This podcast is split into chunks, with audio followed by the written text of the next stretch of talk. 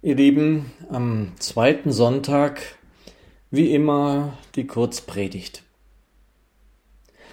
Eine Mutter kann ein Kind trösten, so wie nur sie es kann. Was aber, wenn keine Mutter mehr da ist? In diesem Jahr sind es 20 Jahre, dass meine zum Herrn gegangen ist.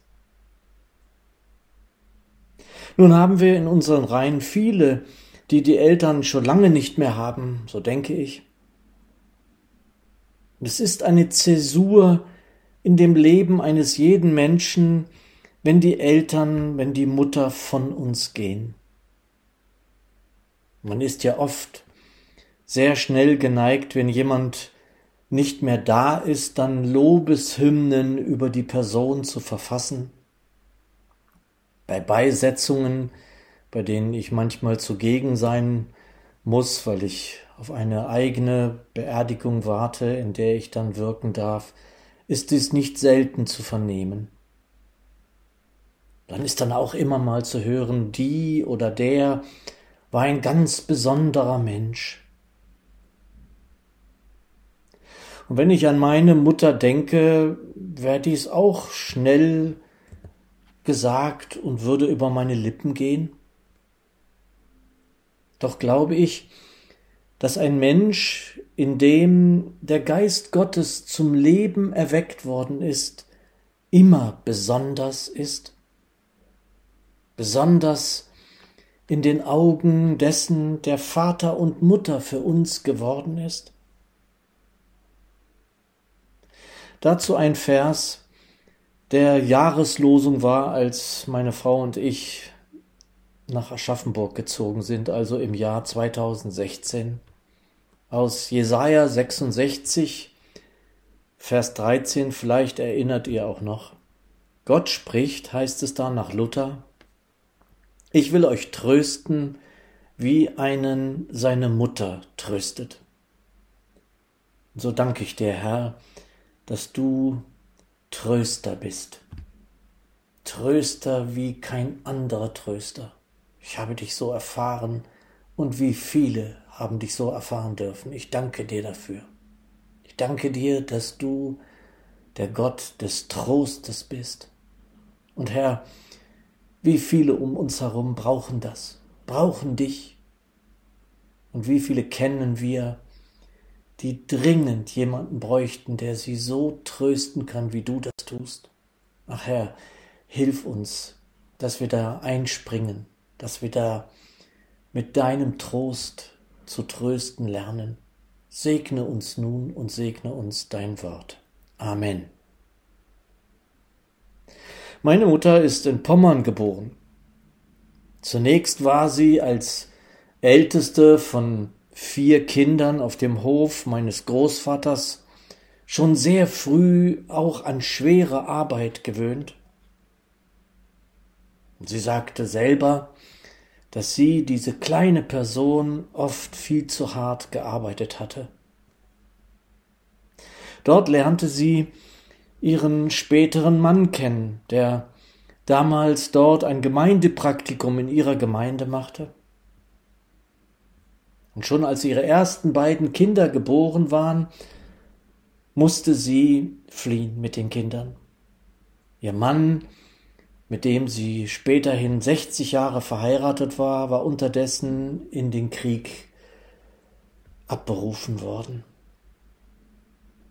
Und als der Krieg dann vorbei und mein Vater zurückgekehrt war, lebte sie das Leben an der Seite eines vielbeschäftigten Finanzbeamten, vor allem aber Predigers und auch Gemeindeleiters in Gemeinde. Mein Vater hatte, wie er selber sagte, zwei linke Hände. Also war meine Mutter Chef des Hauses, des Gartens, der Küche und so vielem anderen mehr. Vor allem aber auch eben Mutter der sieben Kinder, die sie dazu noch großziehen musste. Später machten ihr dabei besonders Sorgen der jüngste der sieben, denn er wurde sehr krank.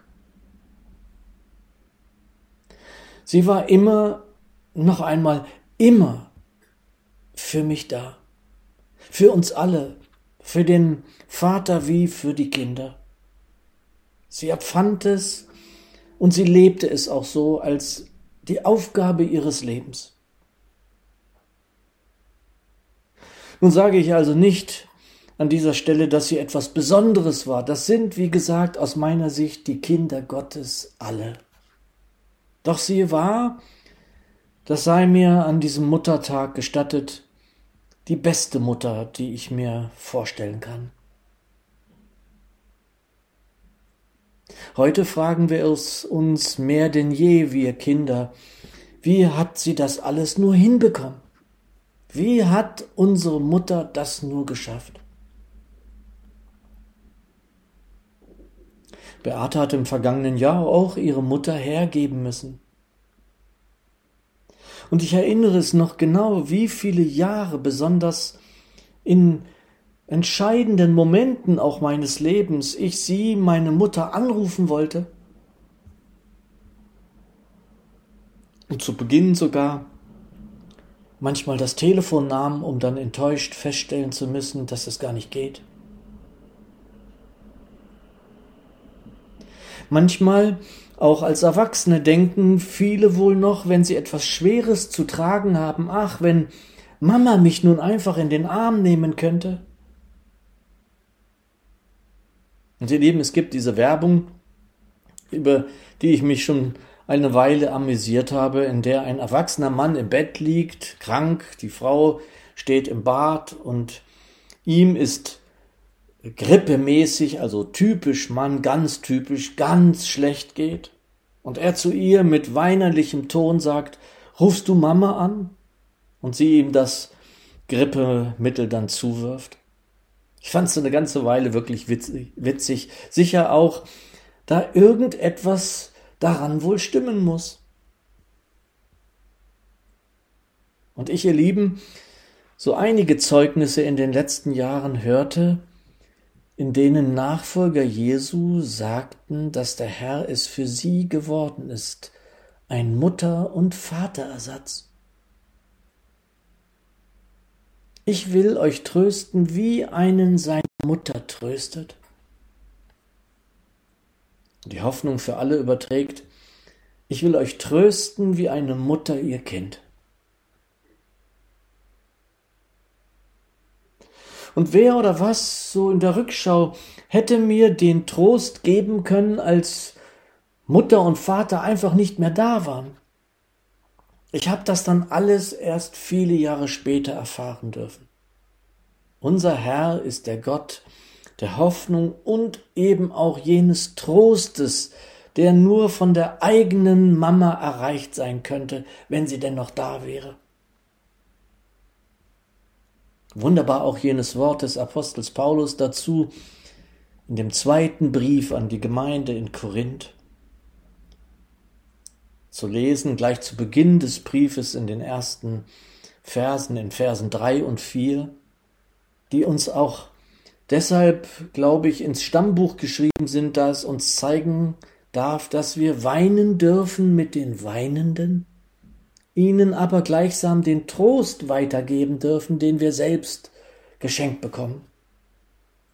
Es heißt dort, Gepriesen sei Gott, der Vater unseres Herrn Jesus Christus, der Vater des Erbarmens und der Gott alles Trostes, der uns tröstet bei aller unserer Bedrängnis, damit wir die, welche in allerlei Bedrängnis sind, trösten können durch den Trost, durch den wir selbst von Gott getröstet werden. Ach nicht wahr? Ist es nicht so, liebe Geschwister, wie schwer all das, was wir zu tragen haben, wäre, wenn wir den Herrn so nicht kennen würden? Aber zu Schluss dieser Kurzpredigt möchte ich noch etwas von meiner lieben Mama berichten. Als ich krank war, hat sie mich nie aufgegeben. Ohne sie, das kann ich wirklich sagen, wäre ich da niemals hindurchgekommen. Und leider war die eine Krankheit, die mehrfach beinahe zum Tode bei mir führte, dann immer noch nicht alles Leid, das sie mit mir durchstehen musste. Später kam noch etwas dazu, das fast schwerer war. Aber auch da ging sie mit mir durch. Als dann 1998 der Vater heimgegangen war, war es für sie wirklich besonders schwer.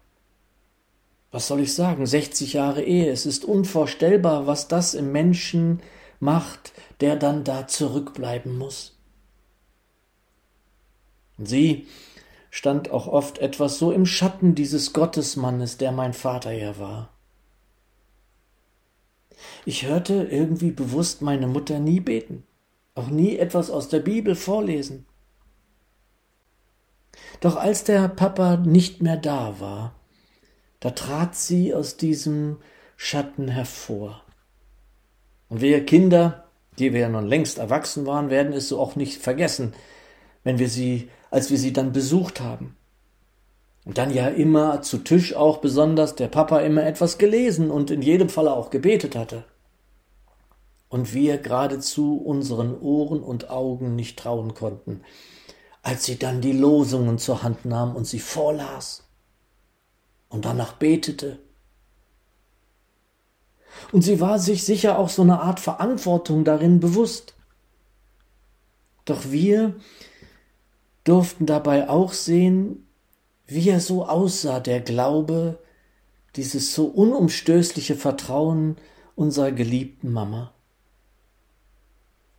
an die ich hiermit am Muttertag erinnern darf und all den Müttern in der Andreasgemeinde damit auch einen Gruß senden will. Danke, dass ihr da seid. Die gute Nachricht überträgt Vers 3 aus 2. Korinther 1 und damit will ich schließen.